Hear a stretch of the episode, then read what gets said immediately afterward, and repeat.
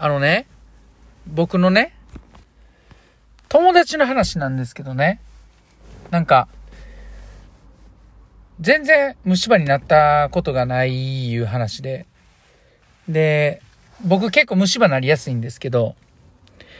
あの、まだ虫歯があってどうのこうのみたいな話してるときに、まあ歯かけたとかね、ああだこうだ言うてたら、なんかその友達がね、え、いいなーみたいなのが言ってきて、いいなってなんやねんみたいな。いや、私は、あのー、まあ、女性なんですけど、私は、なんか、そういう歯医者にお世話になったことがないと。虫歯なったことないから、一回虫歯になってみたいみたいなことを言い出したんですよね。で、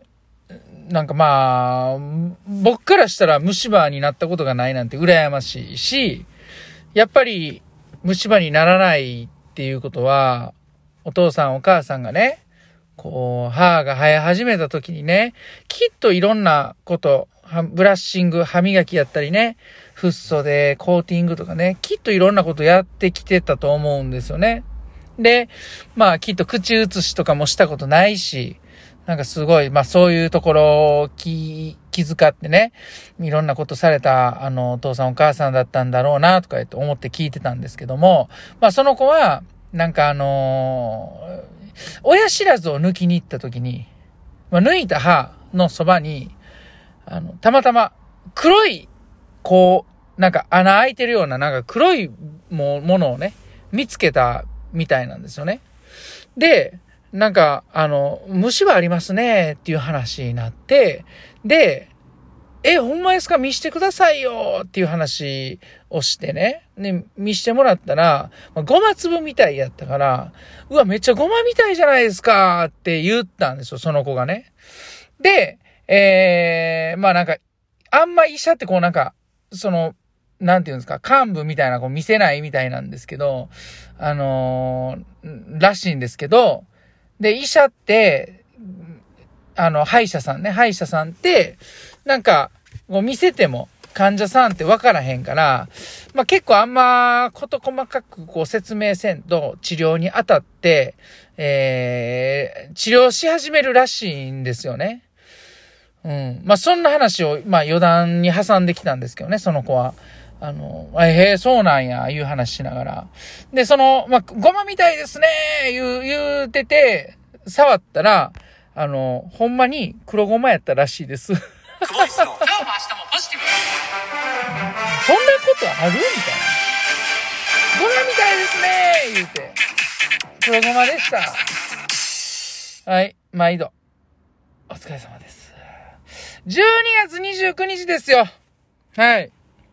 もう12月29日、2022年も、はい。もうあと、残す日は30、31とあと2日ですよ。皆さんどうですか？はい。まあそんな中、久保井です。毎度です。オーストラリアからコーチが収録させていただいております。ありがとうございます。はい。もう本当にね、全然英語にはもう耳は慣れないまま、10日間が経とうとしているところです。明日帰国しますはい、明日の夕方ぐらいにね、到着して、大阪関空には夜に到着予定でございます。今のところ予定通り進んでいるんですけども、はい。まあね、気合が入ってね、携帯私 iPhone 使ってるんですけどもね、言語設定全部英語にしましたよ。はい。英語にして、やってみましたよ。うん。妥協せずにね、日本語設定に戻さずに、英語設定で行こうかと思っております。当分の間。当分の間って。はい。全然わからへん。うん。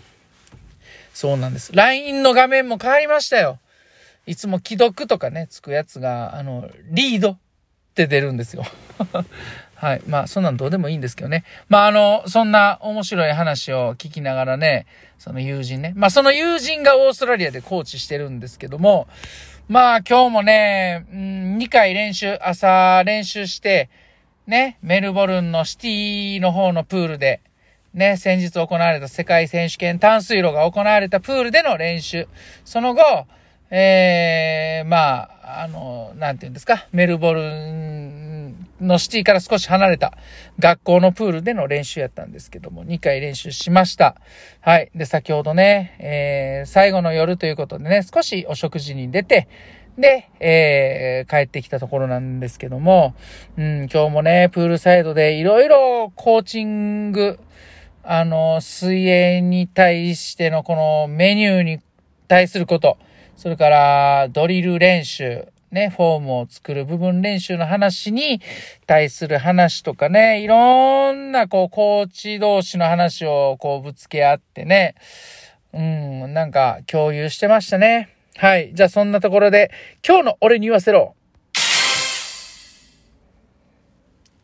やっぱりね、選手もね、コーチも、オリジナルなものを作っていこうぜっていうとこですね。うん。いいと思います。本当に。いろんなね、まあ朝のコーチは、そうですね、朝のコーチは3人ぐらいのメニューを見ながらね、どんなアプローチをしていくんかなっていうのを見たり、メニュー見たりね。もちろんその中には、東京オリンピック選手も2名いてましたし、えー、っと、英字区分、ジュニアの子でね、えー、まあ、日本で言うとジュニアオリンピックで優勝してる子、ね、全豪オープンですよね。えー、アメオーストラリア選手権で優勝してる子ですよね。その JO みたいな。そんな子が何人かいてたり、それに表彰台に乗るような子が何人かいてたり、まあ様々な年代の子もいてて、うん。で、午後は午後でまた違うコーチがね、えー、泳ぎの一部分にこう、スポットを当ててね、フォーカスして、トレーニング、トレーニングメニューを進めていくっていうところで、まあいろんなメニューとコーチングを今日も見させていただいたんですけども、あの、やっぱりね、コーチ目線で言うと、コーチもね、オリジナリティ溢れる、その表現とね、うん、あのー、こだわり持ってやってますよね。うん。でも、やっぱりいろんな選手見てると、まあ、選手自身も結構こだわり持ってやってるんやろなーっていう風にね、僕からは見てて、そう受け止めましたね。うん、なんか、やらされてるとか、あの、そういう感覚も見えず、うん、なんか、こう、探求してやってるというか、うん。最後の最後のこのセッションでね、このオーストラリアの合宿で一番最後のこの時間に、私もですね、えー、パラスイマ、S8 クラスのね、パラスイマ女性にね、えー、教える機会がありましてね。うん。で、まあ、クロールと背泳ぎをちょっと今日教えてたんですけども、まあ、その選手も、まあ、練習中にもかかわらず、自分でメニューを変えて、えー、自分の泳ぎを探求したりとか、練習終わってるのに、もうちょっとこれ練習したいって言ってね、まあ自分で自主的に自主練習やってる姿とか見て、なんかその、選手もコーチと同じように、結構なんかこだわりを持ってオリジナルでやってるんやなっていうのをこうね、見てて感じましたね。うん、これってすごい大事なことなんかなって思いますね。うん、なんか選手はコーチに与えられるメニューをただただやらされるだけとかではなくてね、うん、なんか選手にね、これなんでこんなメニューやってんのって聞いてもきっと日本人はね、あの日本、まあ僕日本でこう普段活動しててね、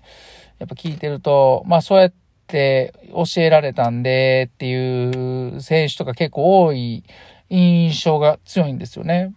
まあ、オーストラリアの選手ってその辺は、まあ、これはこういう意味があって取り組んでるんだよって、今はこういうこと取り組んでるけど、自分ではこういうことやりたいんだよみたいなことをね、まあ、自主的にやってるようにすごく感じ取れますし、うん。で、コーチもね、なんか、だるそうにしてないですね。そのなんかあの、なんかめんどくさいけどやってるとかそんなんもないですし、なんかすごいこう楽しんでね、コーチングやってるのも感じますし、うん、まあ今日もね、すいません。ちょっと長々とダラダラとね、喋ってしまったんですけども、えー、話戻しますと、選手もコーチも、こう、オリジナリティ溢れるね、活動、練習、トレーニング、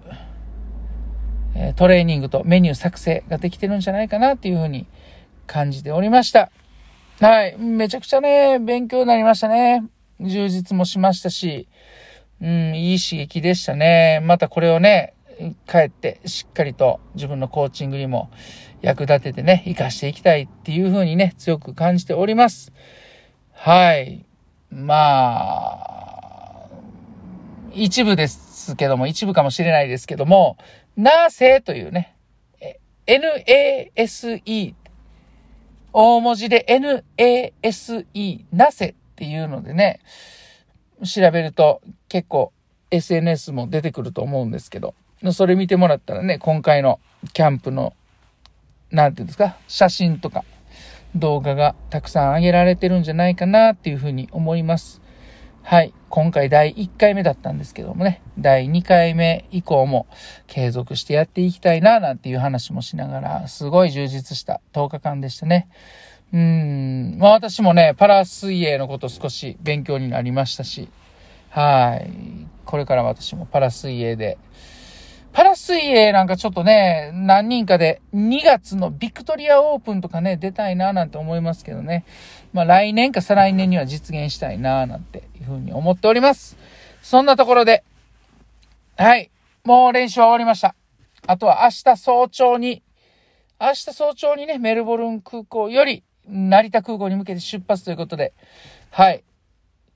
ついに出発します。ということで、オーストラリアからの収録、聞いていただいてありがとうございました。えー、お便りちょっと読めなかったんですけど、また、あの、引き続き、クボイス、よろしくお願いします。ということで、今日も A コーチングでした。ありがとうございました。